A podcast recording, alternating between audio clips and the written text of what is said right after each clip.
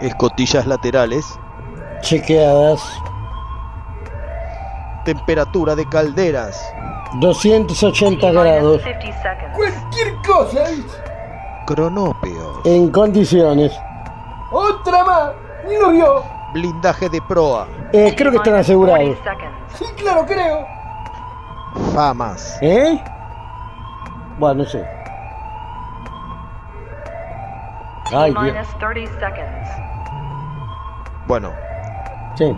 ya está todo chequeado. Lo demás lo chequé yo. Ah, macanudo. T minus 20 seconds. ¿También ustedes dos? Bueno, vaya ajustando los cinturones y quédese quieto. Sí, sí, sí. Ahora sí, arrancamos. Ten, Vamos. nine, eight, Quédense quietos. Me hacen gracia. five, four, three, two, one,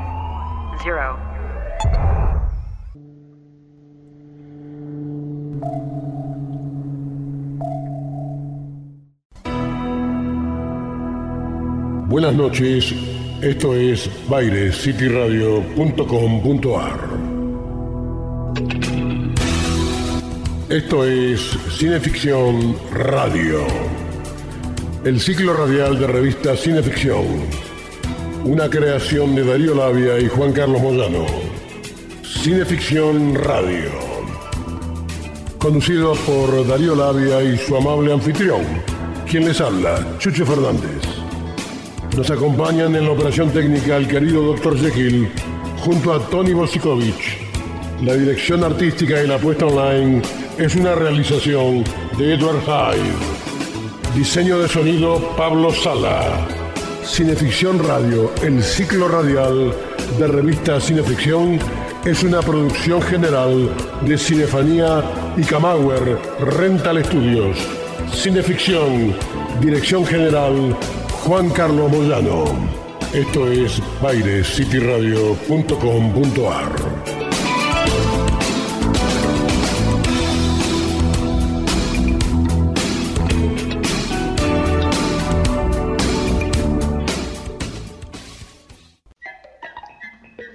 Ahora sí. Ah, Ah, bueno. ¿qué, qué pasa? Tendríamos que estar navegando. sí, tendríamos. Chucho, No, no tengo idea. no estamos navegando. Parece que estamos en el espacio exterior. ¿Cómo? ¿Qué pasó, señor Ah, Hyde? sí, sí, no tengo idea. No sé por dónde ando. ¿Esto es cosa del señor Hyde o del doctor Jekyll? A ver cómo la pilotean, ¿eh?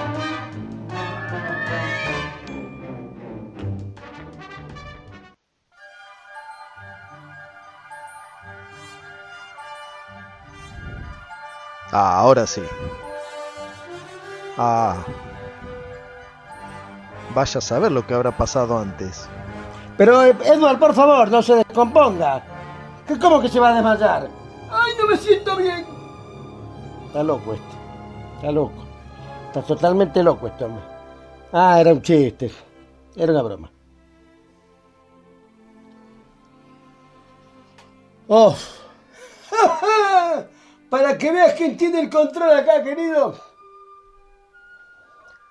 Ustedes dos, calandracas, no tienen idea de nada. perdón, ¿cómo nos llamó? Calandracas. Calandraca, ¿qué será eso? Bueno, vaya uno a saber. Es simplemente un anacronismo, una palabra del tiempo aquel. Bueno, acá estamos. Eh, qué alegría estar otra vez acá en la nave, otra vez navegando aguas turbias, como, como siempre. Como siempre. Nunca aguas claras, siempre aguas turbias. Y cuando salís del puerto está turbia el agua, querido. Bueno, sí, es verdad, tiene razón. Tiene razón, Edward. Bueno, allá vamos. Que tengamos eh, buen destino. Adelante. Qué lindo que es esto, ¿eh? Está fresquito.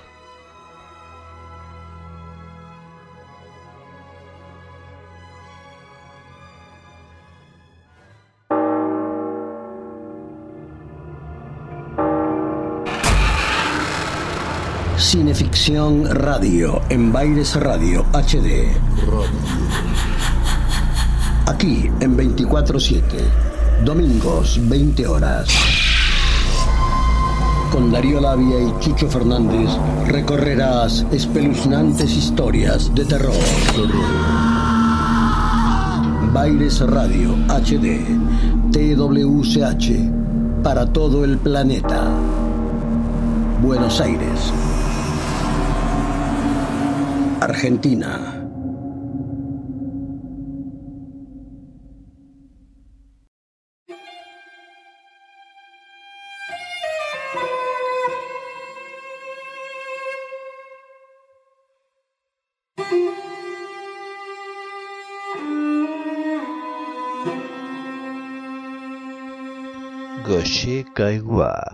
En el prefacio de su antología del cuento fantástico, editado por Sudamericana en 1967, nos dice, Lo fantástico pone de manifiesto un escándalo, una ruptura, una irrupción insólita, casi insoportable en el mundo real. Esto nos lleva a la habitual confusión de atribuir carácter fantástico a lo mágico. El universo de lo maravilloso, prosigue Kailua, está poblado de dragones, unicornios y hadas. En él los milagros y las metamorfosis son constantes. Abundan talismanes, genios, elfos, animales fabulosos y brujas. Pero una vez que se aceptan las propiedades singulares de esta sobrenaturaleza, todo se mantiene notablemente estable y homogéneo. En contraposición, lo fantástico no es un medio, es una agresión. Por eso carece por completo de sentido en un mundo maravilloso lo fantástico se haya excluido de dicho mundo e incluso resulta inconcebible. En un mundo de milagros, lo extraordinario pierde todo su poder, ya que sólo puede espantar cuando rompe o desacredita el orden inmutable.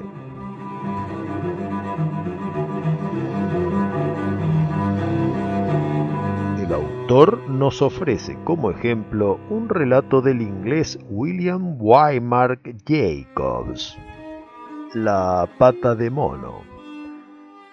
Hay un talismán cuya leyenda asegura que si un hombre lo toma en su mano derecha y le formula un deseo, la pata de mono lo cumplirá.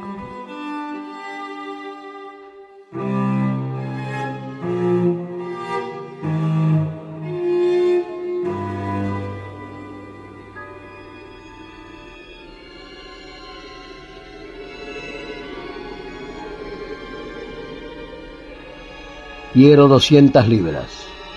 Cuando el señor White pronunció su deseo, un gran estrépito del piano respondió a sus palabras. Su mujer y su hijo corrieron hacia él. Se movió, dijo, mirando con desagrado el objeto, y lo dejó caer. Se retorció en mi mano, como una víbora. Pero yo no veo el dinero, observó el hijo, tomando el talismán y poniéndolo en la mesa. Apostaría que nunca lo veré. Se sentaron junto al fuego y padre e hijo acabaron de fumar sus pipas. El viento era más fuerte que nunca. El señor White se sobresaltó cuando se golpeó una puerta en los pisos altos. Un silencio inusitado y deprimente los envolvió hasta que se levantaron para ir a acostarse. Ya solo, el señor White se sentó en la oscuridad, miró las brasas y vio caras en ellas. La última era tan simiesca, tan horrible, que la miró con asombro. Se rió, molesto, y buscó en la mesa un vaso con agua para echarlo encima y apagar la brasa. Sin querer tocó la pata de mono, se estremeció, limpió la mano en el abrigo y subió a su cuarto. Este deseo nos lleva al asunto de las consecuencias imprevistas. Sabemos que el universo es caos, aunque no podemos determinar en qué grado el caos predomina sobre el orden. A veces un pequeño precedente del tamaño de una mariposa provoca una serie de consecuencias imprevistas y el efecto se eleva a la enésima potencia. La pata de mono crea un puente provocando una consecuencia sin otra causa que un mero deseo. Pero cuidado con lo que deseas y cómo lo deseas. Un padre desea 200 libras para evacuar una deuda hipotecaria. El hijo apuesta que nunca verá ese dinero y su escepticismo será profético. Mientras nos preguntamos cómo formular deseos sin que la pata de mono nos embrome, tantearemos con ojos cerrados y oídos atentos lo fantástico. Somos Chucho Fernández y Darío Labia y a lo largo de las dos horas siguientes les daremos una nueva Cineficción Radio.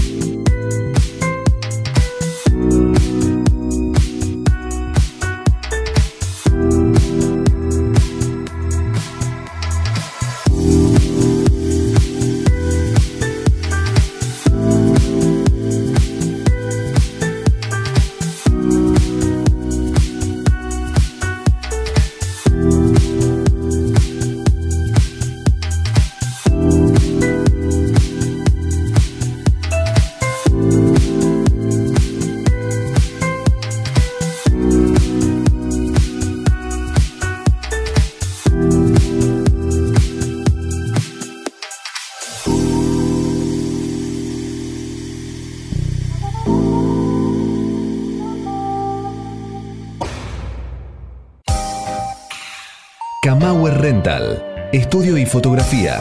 Proveedor de técnica y elementos de última generación para el sector audiovisual. Avenida Niceto Vega 5617, Palermo, Hollywood. Camauer Rental. Contáctenos en info.camauer.com.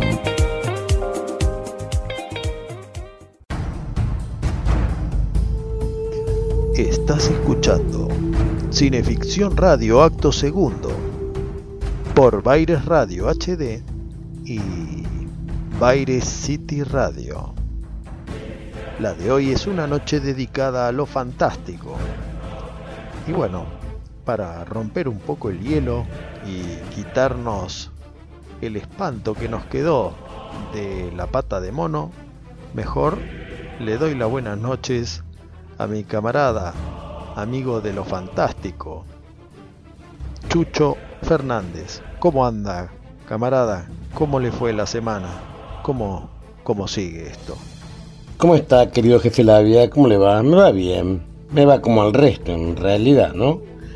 Atravesando esta cuarentena interminable, ¿no? Que, bueno, parece que debe ser así y tiene que ser así. Así que, bueno, acá estamos, remándola como podemos, cuesta arriba, y, bueno, eh, tratando de de seguir haciendo nuestro queridísimo Cineficción Radio en esta segunda temporada y en este séptimo programa, ¿verdad? Así que adelante con lo fantástico y allá vamos. El de hoy realmente es un programa multitudinario. Pero antes vamos a mandarle un fuerte abrazo a Ian Muñoz, que es nuestro timonel en el Twitch. En el Twitch, ustedes saben, con Chucho estamos haciendo un pequeño taller acelerado para aprender, que es el Twitch, que es una plataforma multitudinaria en la cual hay millones de ojos y, orejas atentas a todo lo que se streamea por ahí. Bueno, gracias a Ian Muñoz, a su voluntad férrea y a su gran generosidad es que y paciencia especialmente es que estamos todos los domingos a las 20 horas y todos los miércoles a las 14 horas y todos los sábados a las 20 horas en el Twitch de Baires Radio HD. Y ahora llega el momento de presentar el tema que nos va a acompañar esta noche como cortina musical, que se llama Legión y su compositor es el insigne Tony Bosikovich va a ver, doctor Jekyll, ponga, póngala al taco, Legión.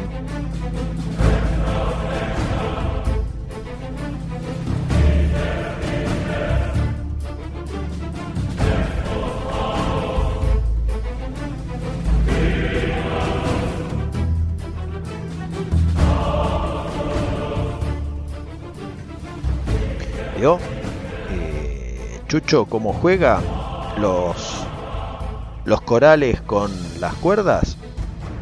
Eso es uno de los tantos recursos que tiene la paleta sonora de Tony Bosikovich, que pueden escuchar en el canal Musikovich Argentina, está en YouTube y ya tiene 500 eh, visualizaciones, ya perdí la cuenta, ya, ya nos dirá en la semana eh, Tony cuánto, cuánto lleva, pero lleva bastante.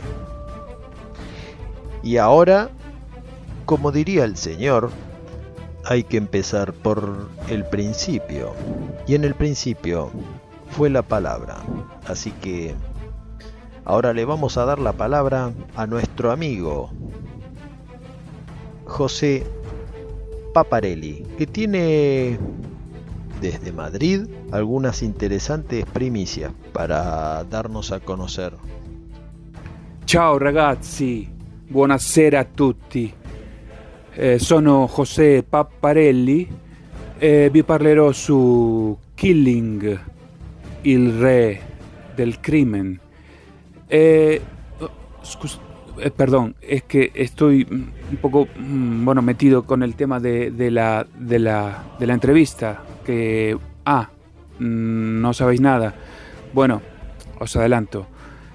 En el próximo número de Cineficción publicaremos en exclusiva, por primera vez en la Argentina, eh, una entrevista a Killing, eh, a, Aldo Agliata, como todo el mundo sabe, que Aldo Agliata es el, el primero y el único actor que enfundó ese traje de esqueleto del archiasesino super erótico de, de, esa, de esa fotonovela que nos, nos ha cautivado a tantos eh, allí en la Argentina y en, tantos sitios del mundo, eh, interpretando ese, ese personaje increíble nacido por la influencia del fumetonero, eh, que mm, allí por mediados de los años 60 explotó en, en Italia y se convirtió en un subgénero realmente maravilloso.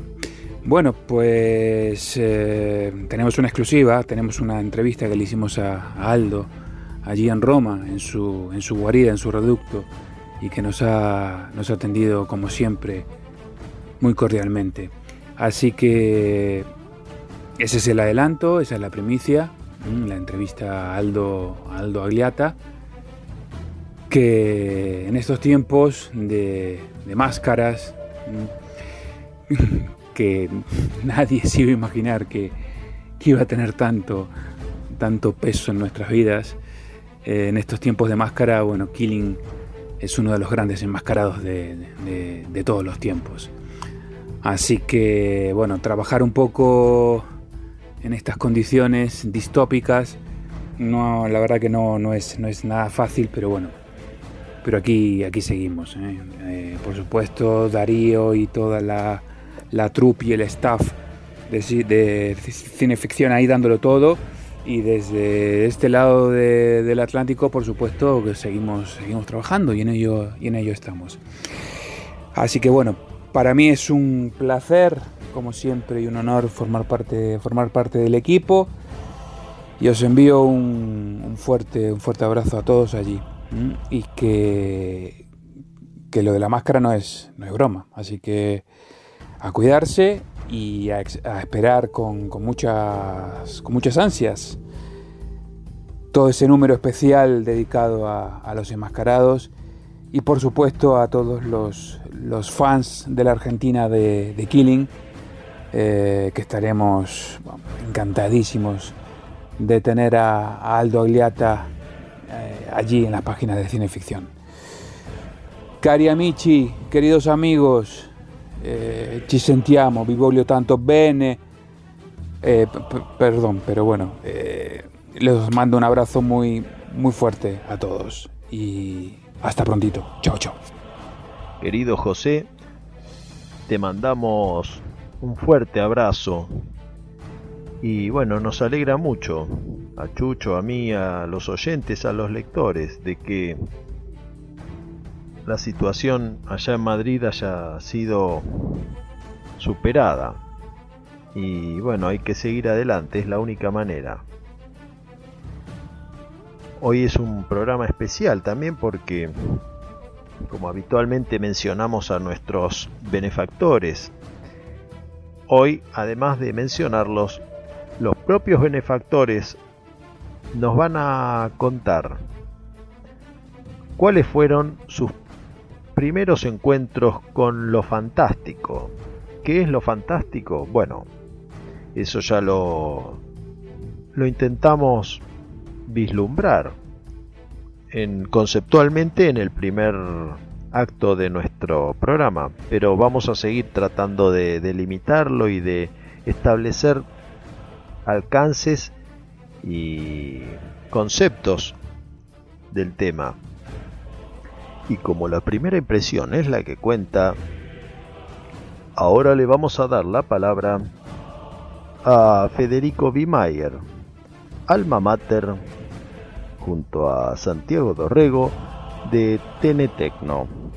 Mi primer encuentro con lo fantástico explorando en la memoria es el invierno de 1982, sala de cine, muy probablemente el Cine América, en la avenida Callao. Estoy viendo ET y está mi tía al lado mío leyéndome los subtítulos a nivel susurro adentro del cine. Yo tendría 6 o 7 años, mi velocidad de lectura no era tal y me acuerdo sí mucho de mi tía leyéndome las partes de película en las que el diálogo iba rápido y no, no, lo, no los podía pescar. Lo más curioso con ET, que terminó siendo la película favorita de mi infancia, es que yo tardé muchos años en relacionarla con lo fantástico. Esa película para mí siempre fue, es una película que está hecha desde el punto de vista de un chico, en lo técnico y en lo emocional, los adultos son un problema en esa película porque o ignoran a los chicos o los persiguen. Eh, y siempre para mí ET fue una película que en realidad hablaba de una relación de amistad, de una aventura entre amigos, con la salvedad de que uno de los amigos no pertenecía a este planeta.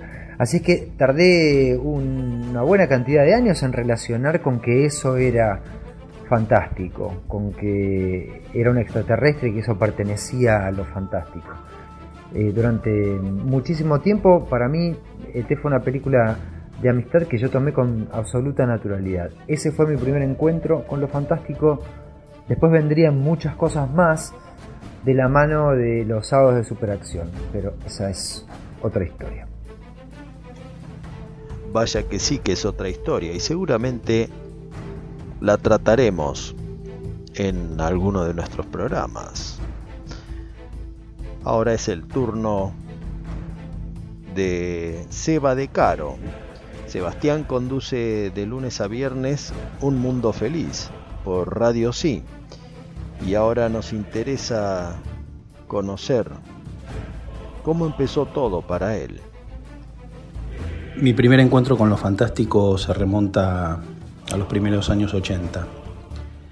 Una colección legendaria como era el Club Bruguera había publicado narraciones extraordinarias de Edgar Allan Poe y ese libro y la lectura por sobre todas las cosas del entierro prematuro me, cambiaron la cabeza para siempre.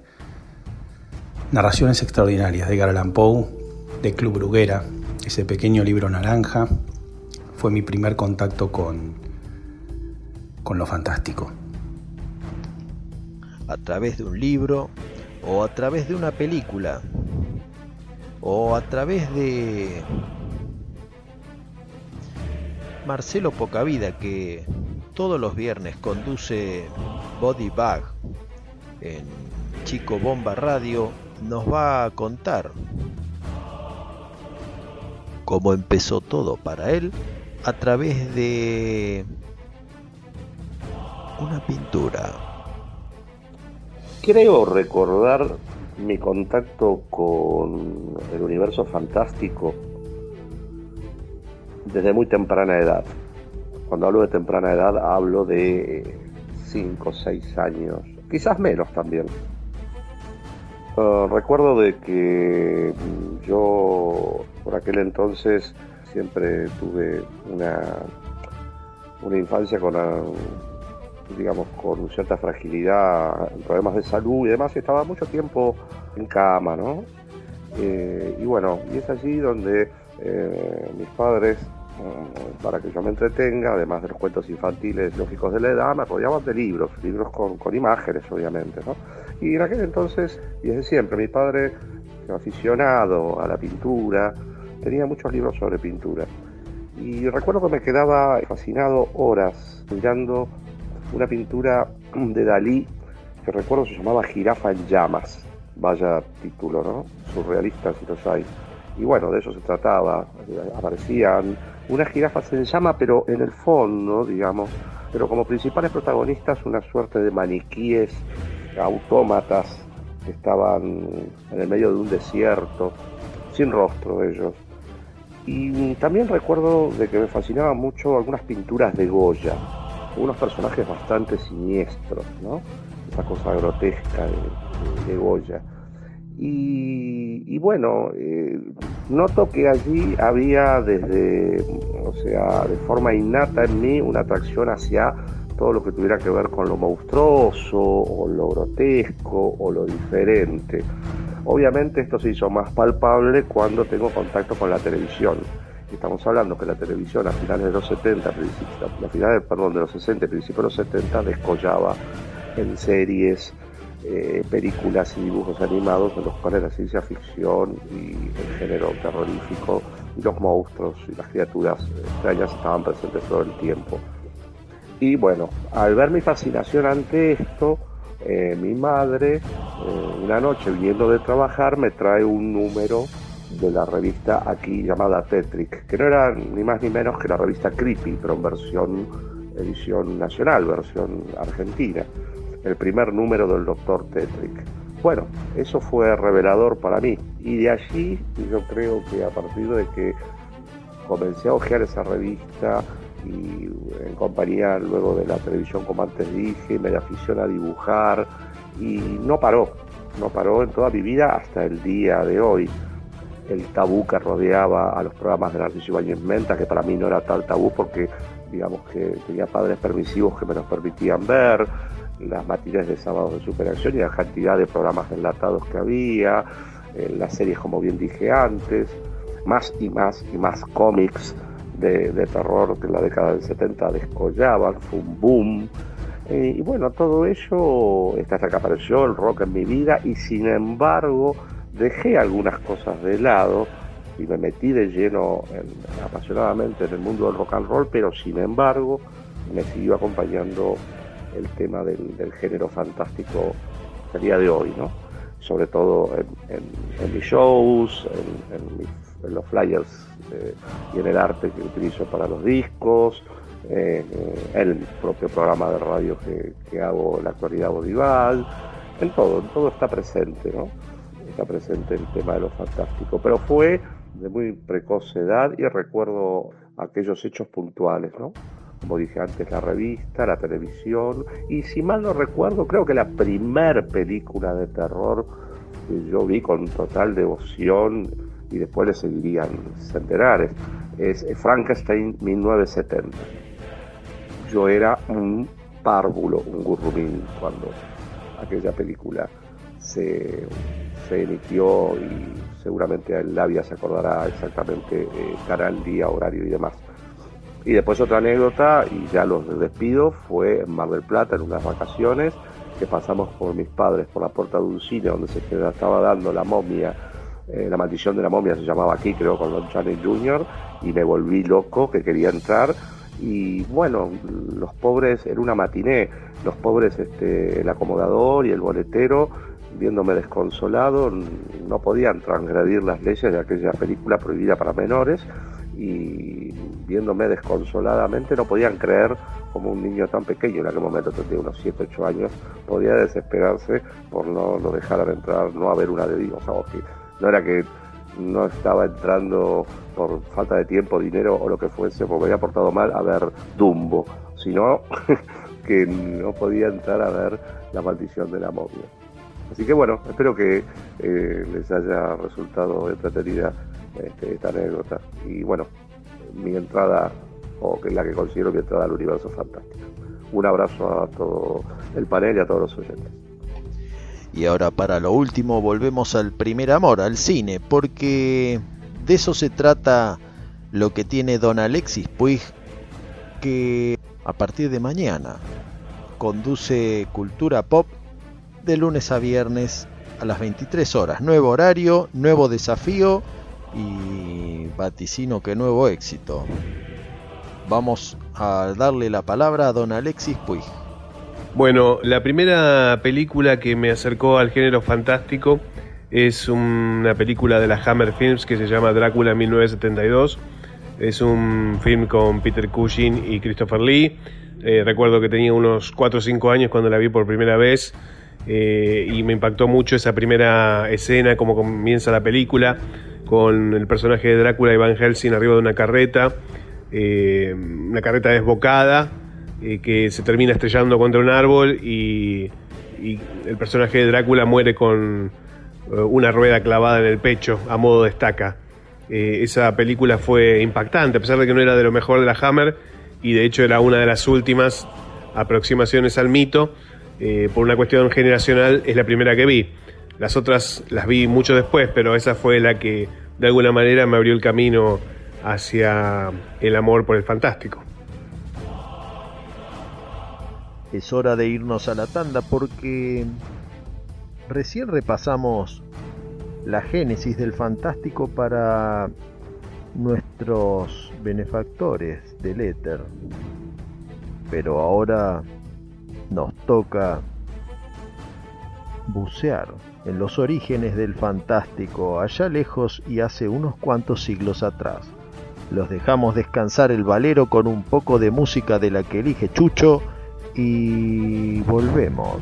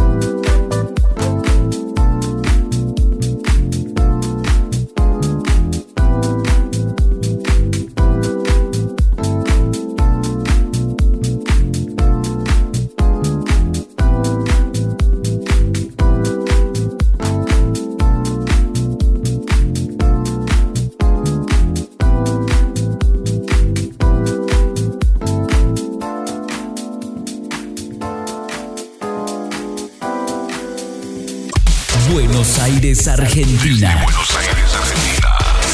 Desde Buenos Aires, Argentina.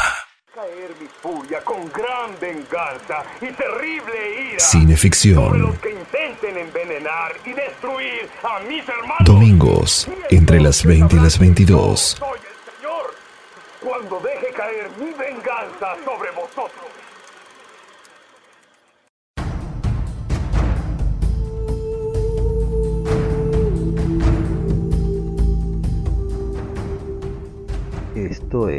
Cineficción Radio.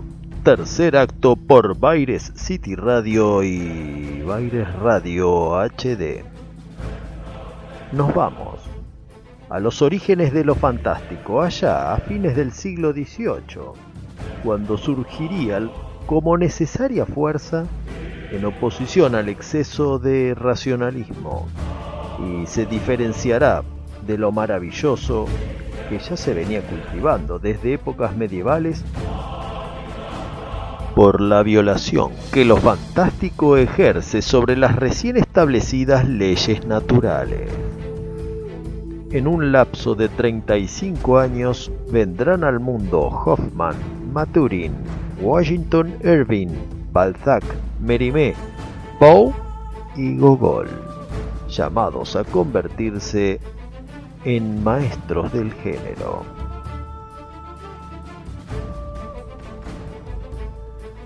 Pero antes que todos ellos estuvo el manuscrito encontrado en Zaragoza, escrito en francés por un aristócrata polaco, el conde Potocki, con una primera parte publicada en San Petersburgo en 1804 y una segunda en París en 1813.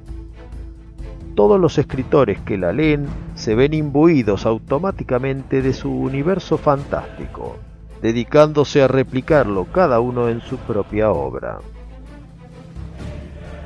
Citamos a Caillois. El de Camerón fantástico repite y varía la misma aventura extraña e inmutable de modo que a la inquietud que suscita cada historia se agrega un incremento de misterio y angustia que proviene del argumento recurrente y nos animamos a suplantar el adjetivo recurrente por recursivo, ya que en esta increíble obra fantástica una historia crea a otra historia. Como botón de muestra, les ofrecemos la historia de Pacheco, una de las mamuscas fantásticas que componen el manuscrito encontrado en Zaragoza en la voz de Chucho Fernández.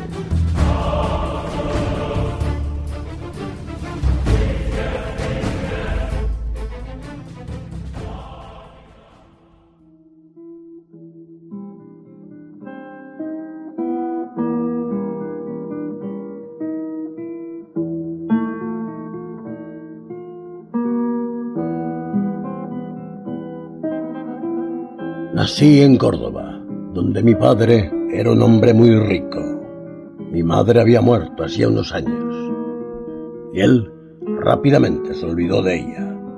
Conoció y se casó con una joven viuda de muy mala reputación, llamada Camila de Tormes. Ella vino a vivir con nosotros y trajo a su hermana, Inesilla, una chica muy bonita. Enseguida Camila demostró que su mala fama era verdadera, porque lo primero que hizo fue intentar seducirme. Yo supe resistir a su intento, pero en cambio me enamoré perdidamente de Inesilla, al punto tal que me arrojé a los pies de mi padre y le rogué que por favor autorizara mi casamiento. Pero me respondió, hijo mío, te lo prohíbo. No sería bueno que te convirtieras en el cuñado de tu padre abandoné a la desesperación. A todo esto, mi madrastra se enteró y enseguida vino a verme y me dijo que no desesperara, porque aunque yo no pudiese casarme con Inesilla, podía ser su amante y que ella se encargaría de todo. pero a su vez me declaró su pasión e hizo valer el sacrificio que hacía al brindarme a su hermana. Abrí mis oídos a sus palabras. Aquel tiempo, mi padre tuvo que hacer un viaje a Madrid de dos meses y se llevó consigo a su mujer y a su cuñada. Pasados los dos meses, recibí una carta de mi padre en la que me ordenaba ir a esperarle a Venta Quemada, en Sierra Morena, un lugar muy peligroso. Poco antes habían logrado ahorcar a los dos hermanos de Soto. Su banda había sido dispersada y los campos ahora parecían bastante seguros. Al arribar a Venta Quemada, me dispuse a esperar a mi padre en la posada, que era muy confortable. Al terminar la cena le dije al posadero que preparase mi lecho. Apenas me oyó, se turbó y empezó a hablar de modo confuso. Al final me confesó que en ese lugar había fantasmas y que él y su familia pasaban las noches en una pequeña granja junto al río, donde me podía preparar una cama cerca de la suya. Como eso me pareció absurdo, le dije que podía irse a donde quisiera. Me obedeció y se retiró al instante. Durante unas horas estuve leyendo y dando vueltas en la cama. Al dar las doce, se abrió la puerta y vi a mi madrastra en camisón de noche, que se me acercó en puntillas de pie y me dijo, mi querido Pacheco, ha llegado el momento de ofreceros los placeres que os prometí.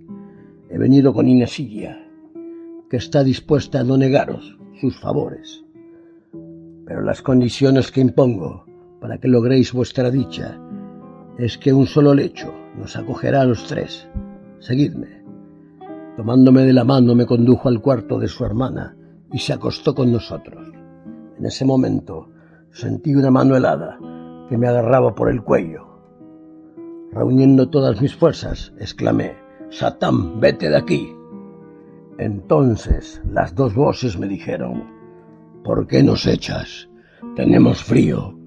Vamos a encender un poco de lumbre. En ese momento se encendió el hogar y en vez de ver a Camila y a Inesilla, lo que vi fue a los hermanos de Soto colgados de la chimenea. Esa visión me aterrorizó. Rápidamente me levanté, salté por la ventana y me puse a correr frenéticamente.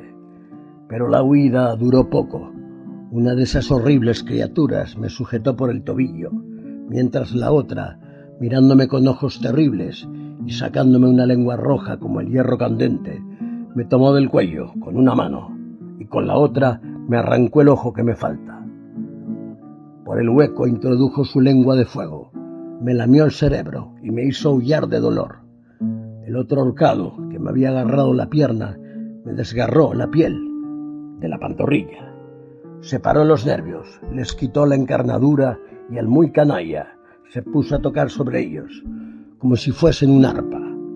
El dolor me arrancaba terribles aullidos, que hacían coro con los gemidos del infierno, hasta que por último perdí el conocimiento.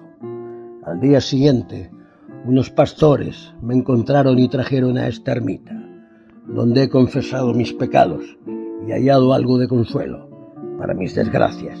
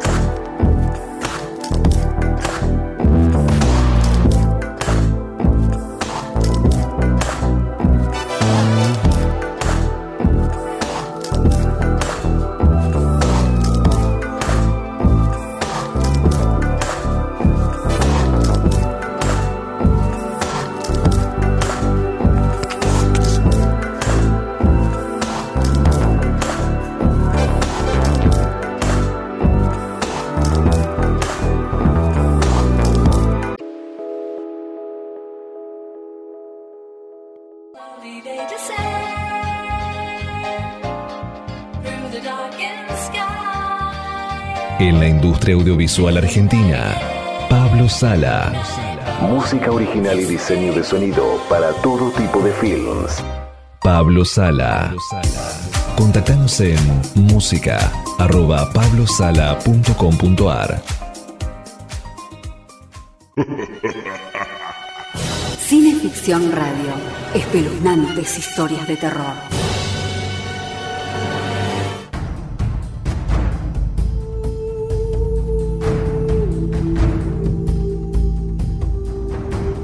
Seguimos en Cineficción Radio cuarto acto por Baires Radio HD y Baires City Radio.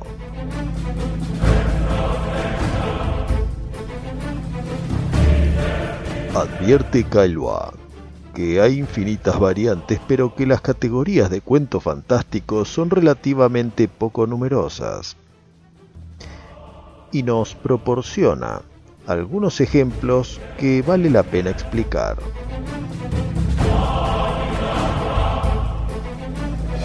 Pactos con el diablo.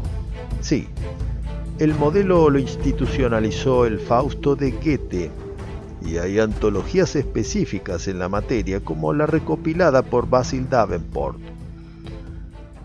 La gran pantalla nos ofrece las varias adaptaciones de El estudiante de Praga, La belleza del diablo de René Clair, El diablo y Daniel Webster de William Ditherley y claro está, El Fausto de Murnau así como también un montón de sus versiones posteriores. Yo soy Mefistófeles. O para decirlo en palabras vulgares y corrientes, soy el diablo, el demonio. El alma en pena que exige el cumplimiento de determinada acción para reposar. En este caso también las variantes tienden a infinito. Un muerto vuelve para perseguir a su asesino, como en la historia del comendador de Toralba del manuscrito encontrado en Zaragoza. Un castigo confina a un fantasma en el lugar donde ha cometido su felonía, y nos viene a la mente el inmortal fantasma de Canterville de Oscar Wilde. Famosos fantasmas de Inglaterra. El de Canterville, universalmente renombrado como el más temible de todos los fantasmas ingleses, es el famoso fantasma de Sir Simon de Canterville esta asombrosa aparición se ha manifestado en una espectacular variedad de formas y disfraces, cada una más atemorizante que la otra, exhibiendo la misma habilidad teatral que caracterizó siempre a Sir Simon en vida. El origen de esta aparición, según la leyenda, data de una funesta cacería celebrada en el año 1634. El espectro condenado a un tránsito desordenado y eterno se trata de un conglomerado de almas, errantes, anónimas, como las que refiere la tradición medieval de la cacería salvaje y extendida en toda la Europa, incluyendo la Caccia Morta en Italia o la Santa Compañía de Galicia. El mito inspiró mucho compositor romántico, así como el relato de William Austin, Peter Rugg el desaparecido. Los lectores de cómics lo recuerdan de la serie de Thor y el cine lo recoge con el Weird Western Ghost Riders in the Sky. As the riders looked on by him, he heard one call his name. If you want to save your soul from hell or land Monterey, then cowboy, change your ways today. I'm willing to ride. A time against the devil's herd. Across the endless sky. Yippee-yi-ay,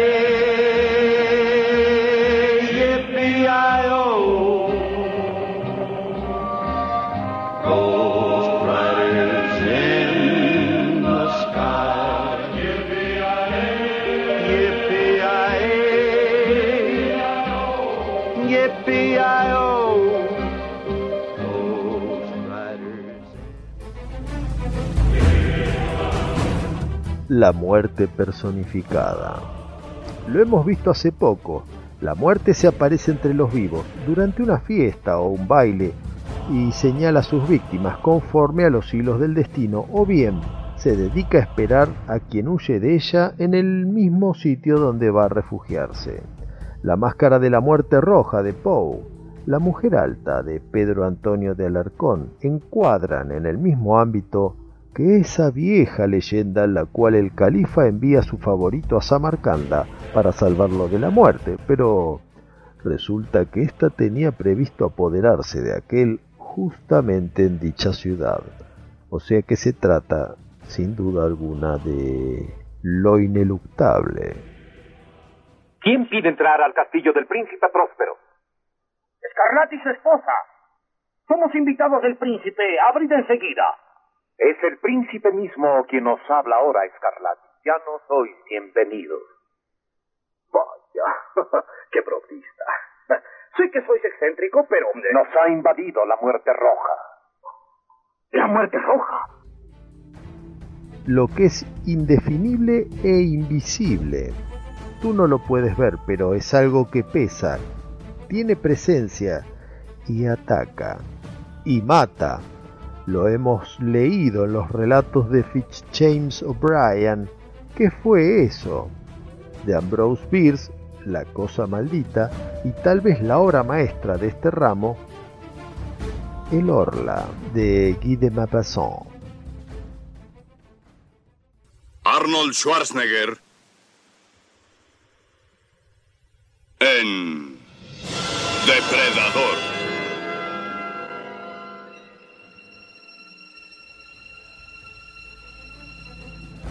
Los vampiros, un tema inacabable. Llámense brucolacos, borbolaca, burdalac, aswang, mandurugo, pontianak, strigoi, upiros, revenant, e infinidad de mitos folclóricos que definen al muerto que goza de impoluta lozanía debido a la ingesta de sangre humana.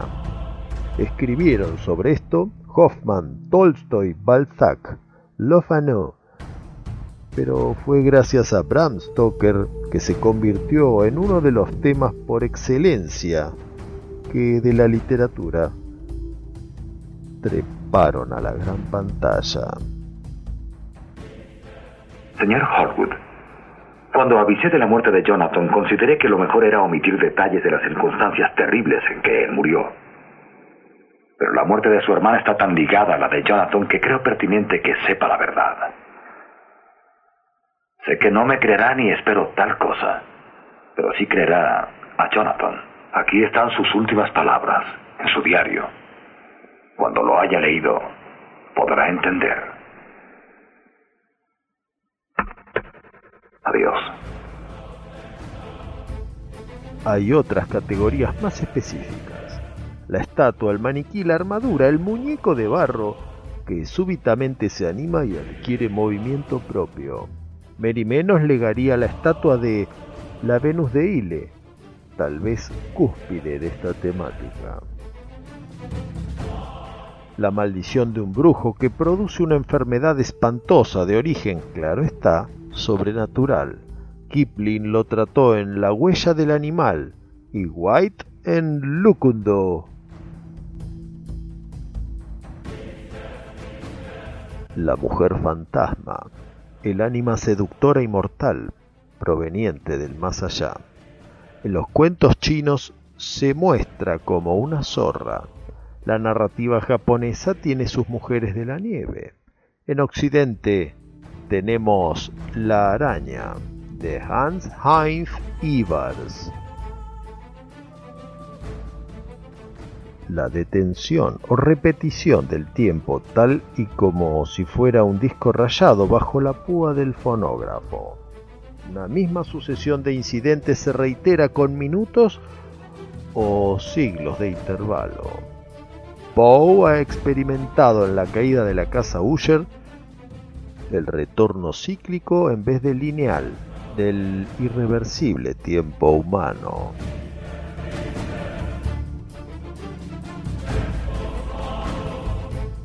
La habitación, el departamento, el piso, la casa, la calle borrada del espacio, como en la callejuela tenebrosa de Jean Ray.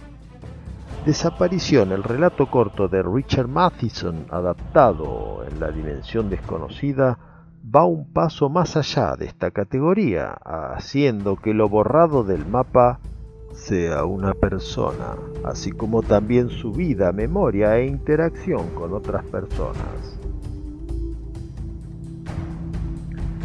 Este catálogo podría continuar unas 6 o 7 horas más, pero hay otra categoría que nos guardamos para el próximo acto, en el que tendremos a nuestro entrevistado de la noche.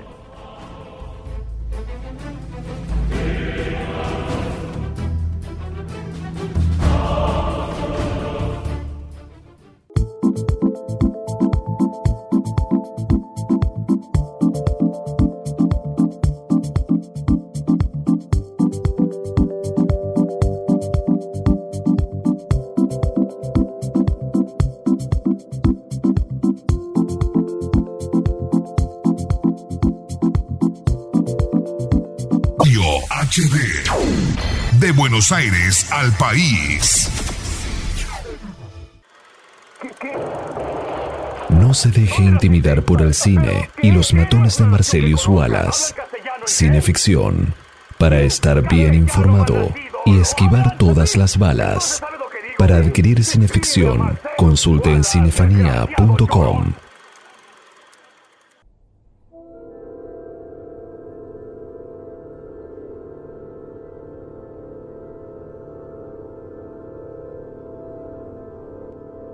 El choque, el golpe brutal contra el pavimento. Al salir del pozo negro, había sentido casi un alivio, mientras los hombres lo alzaban del suelo. Con el dolor del brazo roto, la sangre de la ceja partida, la contusión en la rodilla. Con todo eso, un alivio al volver al día y sentirse sostenido y auxiliado.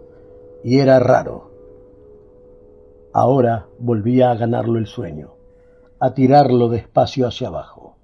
La almohada era tan blanda y en su garganta fiebrada la frescura del agua mineral. Quizá pudiera descansar de veras sin las malditas pesadillas. La luz violeta de la lámpara en lo alto se iba apagando poco a poco. Como dormía de espaldas, no lo sorprendió la posición en que volvía a reconocerse. Pero en cambio, el olor a humedad, a piedra resumante de filtraciones, le cerró la garganta y lo obligó a comprender. Quiso enderezarse y sintió las sogas en las muñecas y los tobillos. Estaba estaqueado en el piso, en un suelo de lajas, helado y húmedo. Con el mentón buscó torpemente el contacto con su amuleto y supo que se lo habían arrancado. Ahora estaba perdido. Ninguna plegaria podía salvarlo del final. Lo habían traído al Teocali. Estaba en las mazmorras del templo, a la espera de su turno. Oyó gritar, un grito ronco que rebotaba en las paredes. Otro grito, acabando en un quejido. Era él que gritaba en las tinieblas. Gritaba porque estaba vivo todo su cuerpo se defendía con el grito de lo que iba a venir, del final inevitable. Gritó de nuevo, sofocadamente. Casi no podía abrir la boca. Tenía las mandíbulas agarrotadas y a la vez como si fueran de goma. Y se abrieron lentamente con un esfuerzo interminable. El chirriar de los cerrojos lo sacudió como un látigo. Vio abrirse la doble puerta y el olor de las antorchas le llegó antes que la luz. Los acólitos de los sacerdotes se le acercaron, mirándolo con desprecio. Las luces se reflejaban en los torsos sudados, en el pelo negro, lleno de plumas. Se dieron las sogas y en su lugar lo aferraron manos calientes, duras como el bronce. Se sintió alzado, siempre boca arriba, tironeado por los cuatro acólitos, que lo llevaban por el pasadizo. Los portadores de antorchas iban adelante, alumbrando vagamente el corredor de paredes mojadas. y techo tan bajo que los acólitos debían agachar la cabeza. Ahora lo llevaban, lo llevaban. Era el final. Cuando en vez del techo nacieran las estrellas y se alzara ante él la escalinata incendiada, de gritos y danzas, sería el fin. El pasadizo no acababa nunca, pero ya iba a acabar. De repente olería el aire libre, lleno de estrellas, pero todavía no. Andaban llevándolo, sin fin, en la penumbra roja, tironeándolo brutalmente. Y él no quería, pero ¿cómo impedirlo si le habían arrancado el amuleto, que era su verdadero corazón, el centro de la vida?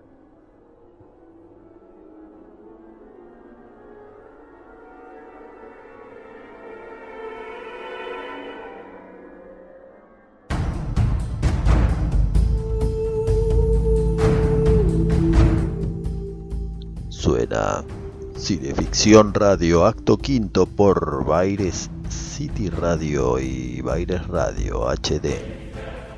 Recién Chucho nos ofrecía un pasaje de La Noche Boca Arriba de Julio Cortázar, que estuvo presente en el dominio iberoamericano de la antología de Cayuá. Por pertenecer a una extraña categoría de lo fantástico aquella que invierte, que disuelve el sueño y la realidad. La historia del joven e innombrado motociclista que sale de un hotel para disfrutar un paseo urbano y sufre un accidente. De pronto, se sumerge en la opresiva agonía de un guerrero moteca capturado por los aztecas y conducido a la pira de sacrificios. La noche boca arriba tiene sus ambigüedades. Al principio parece ser un motociclista que sueña estar siendo perseguido por los sanguinarios aztecas. Al volver en sí, está en el hospital, pero al dormitarse en riesgo mortal allá en el México antiguo. Luego de un par de lecturas, la opinión cambia y se trata de un guerrero perseguido que sueña estar en el hospital. Sin embargo, la motocicleta, el hospital, el yeso del brazo, esas son cosas ajenas al mundo del guerrero moteca. Y si el motociclista fuera tataranieto de aquel guerrero y sus sueños recurrentes parte de las últimas vivencias antes de ser sacrificado, o tal vez una vez sacrificado los restos del guerrero hubieran sido preparados para un banquete caníbal y así pasaron esas percepciones traumáticas a algún comensal que las transmitió a través de los siglos a ese motociclista que realmente está en la cama de un hospital. Lo cual creo que le da razón a, Jung y a su teoría de los arquetipos, ¿no? En el sentido de que todo está en nosotros, que hay una especie de, de memoria de los antepasados y que por ahí un, un archibisabuelo tuyo que vivió en Creta 4.000 años antes de Cristo, pues a través de los genes y de los cromosomas te, te manda así algo que corresponde a su tiempo y no al tuyo. Y tú sin darte cuenta escribes un cuento o una novela y en realidad estás transmitiendo un mensaje muy, muy antiguo y muy arcaico.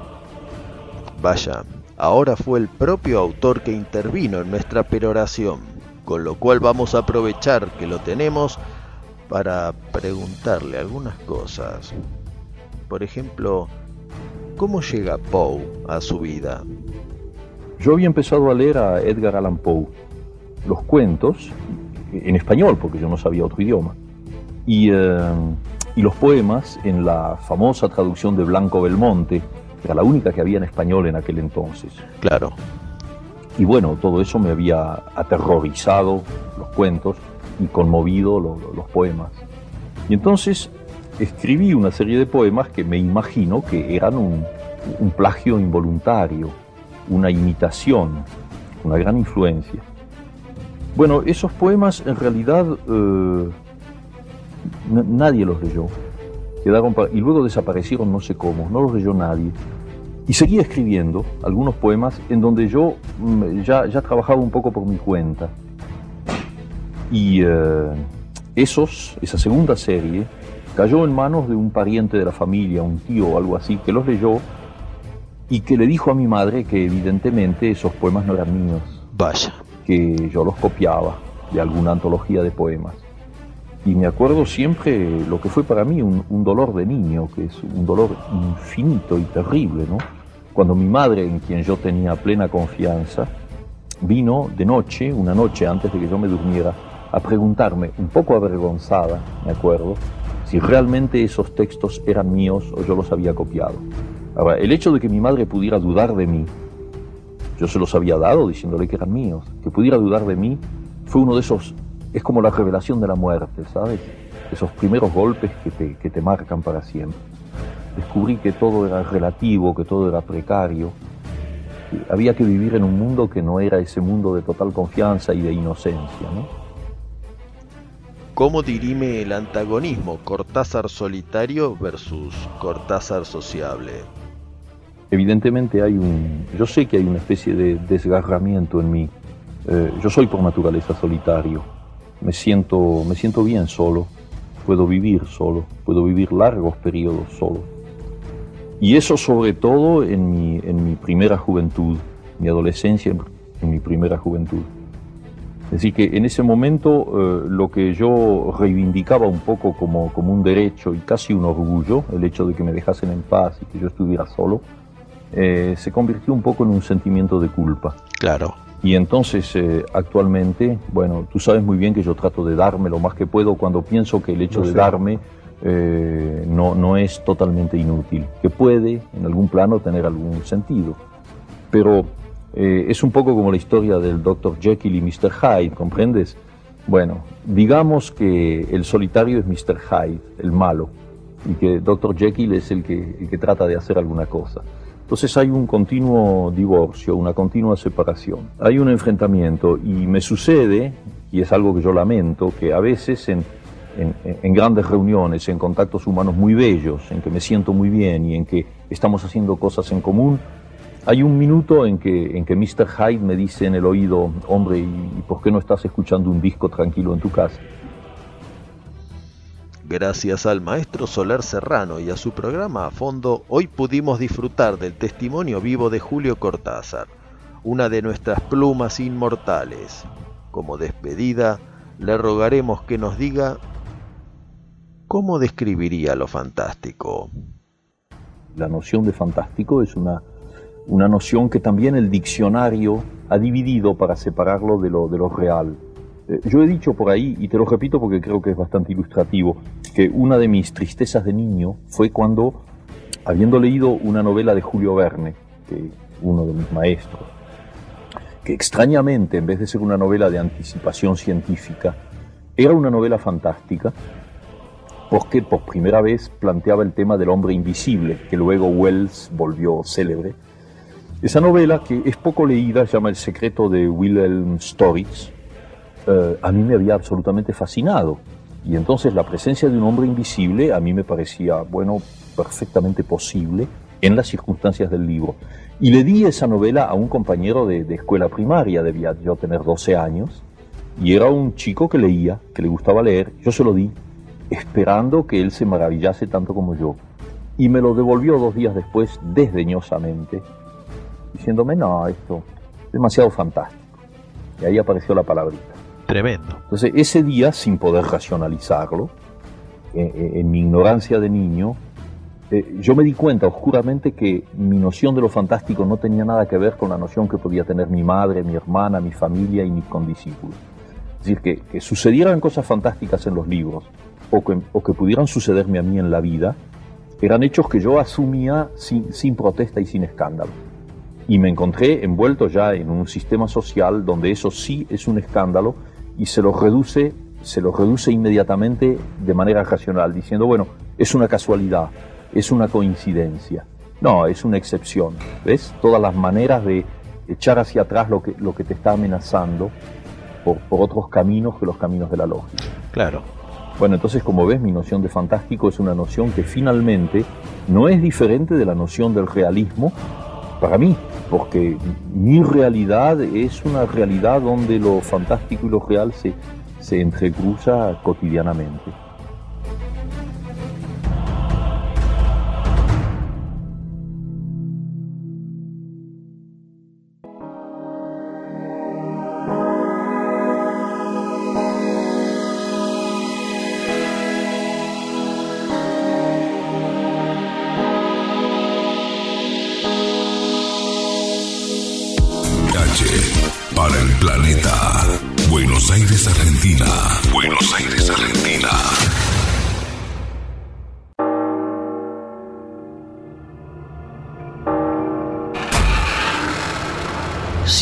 Radio en Baires Radio HD.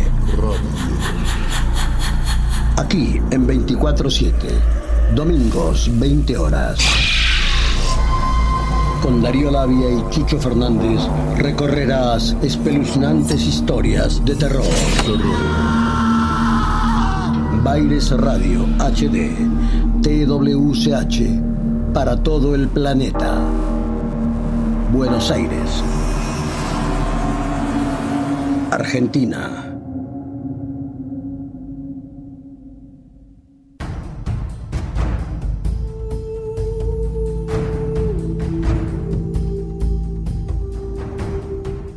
Estás en Cineficción Radio, último acto por Baires Radio HD y Baires City Radio. Volvemos en un dacapo a La pata de mono, del llamado Mozart del relato corto en inglés, William Weimar Jacobs. ¿Cómo funciona el mecanismo de la pata de mono? Sabemos que un viejo faquir indio la hechizó para que concediera tres deseos a tres hombres. Quería demostrar que el destino gobierna nuestras vidas y que nadie puede oponérsele. Al desear el dinero, el dinero llega. Se tarda unas 12 horas, pero llega. El problema es que viene en el maletín de un empleado de la empresa y lo trae en concepto de indemnización. El hijo ha sido agarrado por las máquinas. Así es, agarrado por las máquinas. Claro, el aturdimiento de dos padres que pierden al único hijo que les quedaba les lleva a recurrir nuevamente a la pata de mono, con un deseo menos materialista y más humano. Deseo que mi hijo viva de nuevo. El talismán cayó al suelo.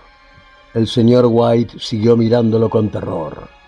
Luego, temblando, se dejó caer en una silla, mientras la mujer se acercó a la ventana y levantó la cortina.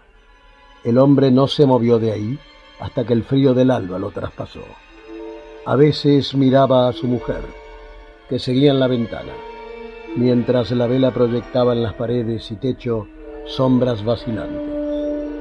Con un inexplicable alivio ante el fracaso del talismán, el hombre volvió a la cama y le vino la idea de que su hijo volviera hecho pedazos, y pensó, hace diez días que está muerto, y además lo reconocí por el traje. Estaba demasiado desfigurado para que ella lo viera. Un minuto después, la mujer, apática y silenciosa, se acostó a su lado. No hablaron. Escuchaban el latido del reloj. Crujió un escalón. La oscuridad era opresiva. El señor White juntó coraje, encendió un fósforo y bajó a buscar una vela. Al pie de la escalera el fósforo se apagó. El señor White se detuvo para encender otro. Simultáneamente resonó un golpe furtivo, casi imperceptible, en la puerta de entrada. Los fósforos cayeron. Permaneció inmóvil, sin respirar, hasta que se repitió el golpe. Huyó a su cuarto y cerró la puerta. Se oyó un tercer golpe.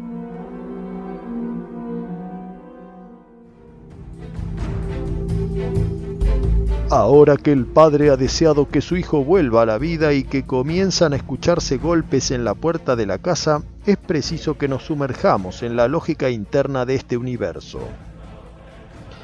El problema entonces tal vez sea la correcta enunciación de los deseos. Pero, ¿habría cambiado la historia de haber deseado que nuestro hijo vuelva a la vida y esté sano? Recordemos en nuestro programa de horror antológico, al repasar Bobby, cuando una madre trae de la muerte a su hijo fallecido y el que viene termina no siendo el mismo que se fue, con lo cual, sin dudas, el talismán habría encontrado modo de dar vuelta a cualquier tecnicismo. Para seguir examinando las contraindicaciones de la pata de mono, pasemos a la adaptación de Chicho Ibáñez Serrador en una de sus historias para no dormir, La zarpa. Es Ricardo. Ricardo, que vuelve con nosotros. No digas esas cosas, mujer. Verás cómo se trata de... Es nuestro hijo. Sé que es él.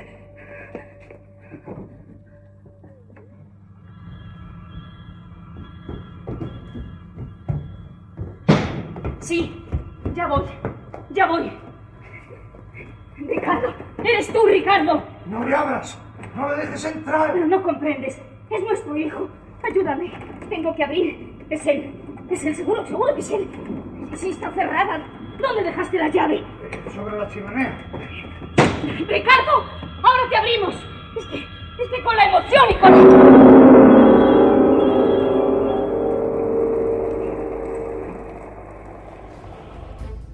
He aquí otro detalle curioso. La restitución del hijo con vida ocurre aparentemente de manera automática. Ya no se toma 12 horas y no viene con ningún empleado de ninguna empresa, sino que es literal y tarda lo que se tarda en caminar las dos millas que separan el cementerio del hogar paterno. Veamos ahora qué ocurre cuando el padre utiliza su tercer deseo y cuánto tarda en cumplirse. ¡Haz que regrese, que regrese! ¡No la encuentro! ¡Por favor, Arturo! ¡Aquí estaba! Tienes que encontrarla. Tienes que pedir que no. ¡Que no! ¡Que vuelva! ¡Que, que vuelva donde estaba! ¡Pídeselo, Arturo! ¡Pídeselo! ¡Que vuelva! ¡Que vuelva donde estaba!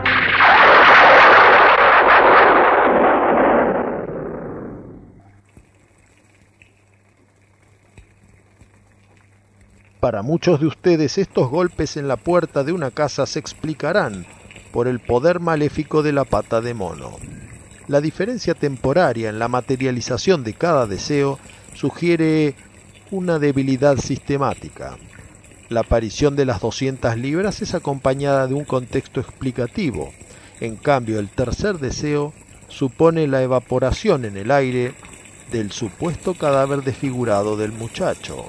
Y para comprobarlo, nos asomamos a la puerta junto al matrimonio de ancianos. Ya no hay nada. Nada. Solo lluvia.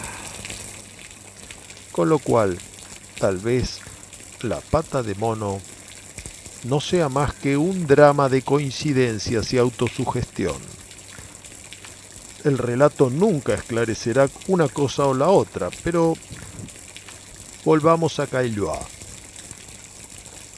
En las leyes inmutables del universo cotidiano, nos dice, se produce una fisura minúscula y dudosa, pero suficiente como para dar paso a lo aterrador.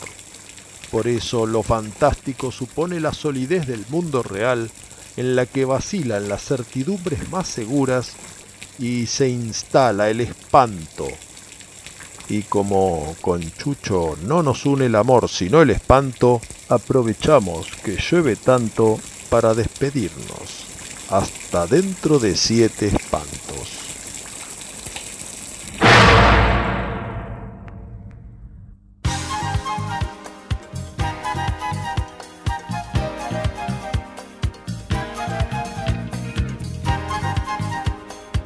Bien, damas y caballeros, esto fue todo por hoy. Los volveremos a encontrar el próximo domingo a las 20 horas. Esto fue Cineficción Radio.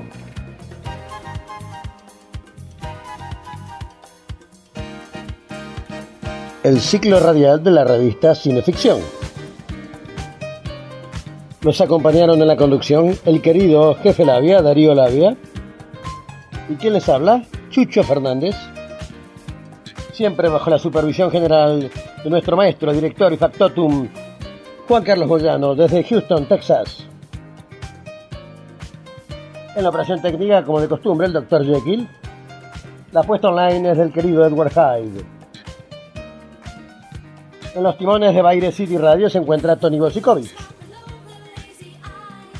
Al mando de Baile Radio HD, Jan Muñoz.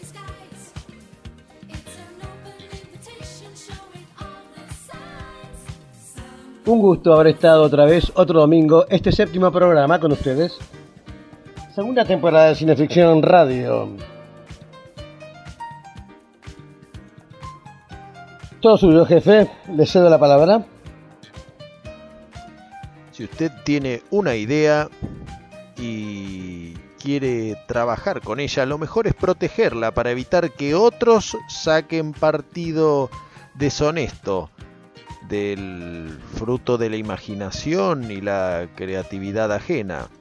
Estudio Iacona le permite registrar su marca, patente, idea, lo que sea. Consulte a José y Estanislao Iacona, Estudio Iacona. Bueno, mandar un saludo muy grande a todos nuestros colaboradores, nuestros ilustradores que los mencionamos porque ellos bueno, son los que visten nuestras publicaciones. ¿Qué sería de la revista Cineficción número 11 sin la portada de nuestro amigo Diego Fiorucci? ¿Qué sería del artículo de Paparelli del Dr. Fives sin las ilustraciones de Esteban Tolg?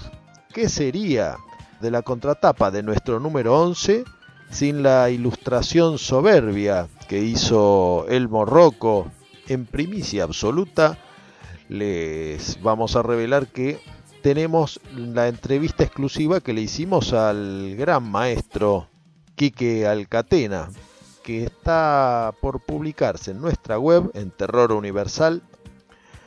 También mandarle un fuerte abrazo a Diego Puglisi, que está preparando, otra primicia tenemos, Diego está preparando un curso online de ilustración.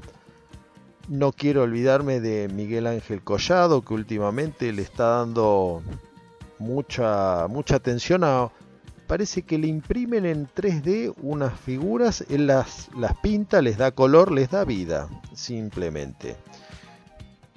El saludo habitual a Pablo Canadé, que también esta semana tuvo otro lanzamiento que fue una nueva producción junto al amigo de la casa Ramiro Sanonorio, que no, no para de crear cosas. Pablo y Ramiro están fragorosamente creando cómics, creando presentaciones, creando cosas que, bueno, la gente está atenta a todo ello. Y por último, el saludo habitual a Gabriela Rodas, que en los últimos tiempos está mostrando en su Instagram unos cuantos, unas cuantas ilustraciones de tatuajes que siguen una serie que la vincula ciertamente con Hans Rudy Giger. Y bueno, todo tiene que ver con todo. Ya me parece que va dentro de poco va a tener algo, alguna novedad al respecto. Dicho lo dicho, nos vamos. Le doy la palabra, Chucho. Muchas gracias por tenerlo al señor Hyde dócil y colaborativo. Bien amigos, tramo final de Cineficción Radio. Gracias querida Claudita Graciano por tus gentilezas. ¿Algo para agregar, Edward? No, todo bien hoy. Bien amigos, esto fue todo. Cuando quiera, Jekyll puede ir llevándoselo. Fuera del aire, gracias.